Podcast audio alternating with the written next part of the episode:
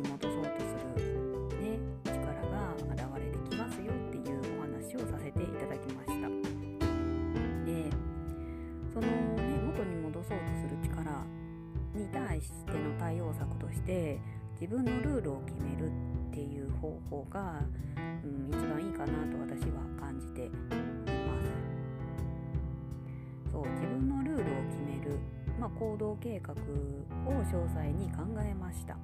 でその計画に沿って行動する時のルールを決めていきます。まあ約束事とも言えますね、うん、で具体的なルールとしては行動する時間を決めるです。まあ毎日何時にするとかまあ日曜日のこの時間にするとかね。まあこうねいろいろね自分のルール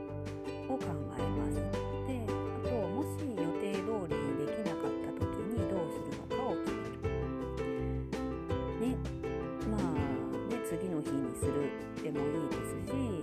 まあ、睡眠時間を削ってでも必ずその日にするとかねそ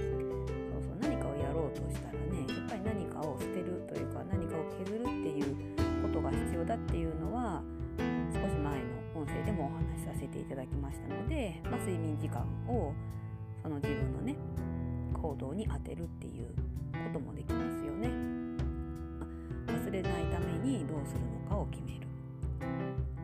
手帳のね予定表に入れたりとか、まあ、スマホの予定に入れてアラーム機能があるんですかね私は使ったことがないんですけどアラームアラーム機能を利用するっていうこともできますし、まあ、紙に書いてね見えるところに貼っておくっていうアナログですけど、まあ、そういう手もありますね。うんまあ、あとはその他として、まあ、一緒に誰かとすると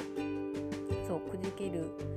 くじけそうになった時に、うん、なんか一緒に引っ張ってくれる人、まあ、一緒にあの落ちていく人を選ばないようにしてくださいね。ここ注意ですけど。そう。であとは毎日振り返りをする。毎日振り返りをして次の日の改善点というかあともうちょっとよりよく行動するためにどうするのかっていう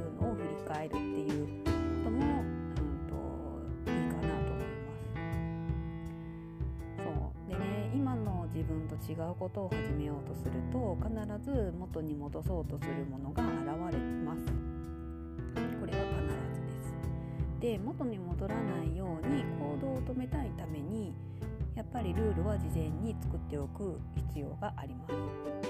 まあ、まずは大まかにルールをね作っておいたらいいと思います。先ほどお伝えした行動する時間を決める。できなかった時にどうするのかあと忘れないためにどうするのかっていう、まあ、3つでもいいのでねまずそこだけでもいいので決めておいてから行動をしていってください。で行動しながら、まあ、ルール変えたりとか、まあ、また新たに加えたりとか、ね、自分の行動しやすいルールを作り変えていったらいいですのでまずはルールを作る。でここまで決め行動あるのみです。ね結構行動するまでに決めることがたくさんあるんですけど、まあ、でもやっぱりある程度綿密にこういうふうに、うんと、明確化具体化していくことでスムーズに行動に移すことができますので、うん、まず行動する前に少し立ち止まってもらって行動を止めないためのルールを事前に作ってみてください。はい、今日は以上です。もし、えっと、ご感想であったりご質問がありましたら、公式 LINE の方にコメントをいただけると嬉しいです。はい、今日は以上です。ありがとうございました。またお会いしましょう。